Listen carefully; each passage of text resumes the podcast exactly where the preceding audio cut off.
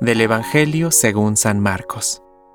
Los apóstoles se reunieron con Jesús y le contaron todo lo que habían hecho y enseñado.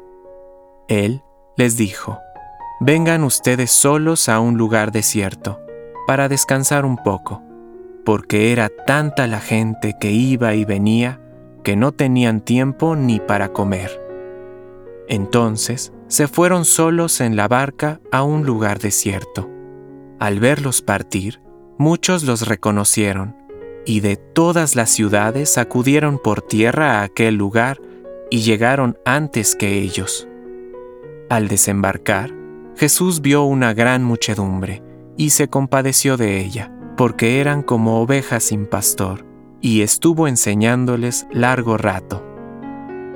Palabra de Dios. Compártelo. Permite que el Espíritu Santo encienda tu corazón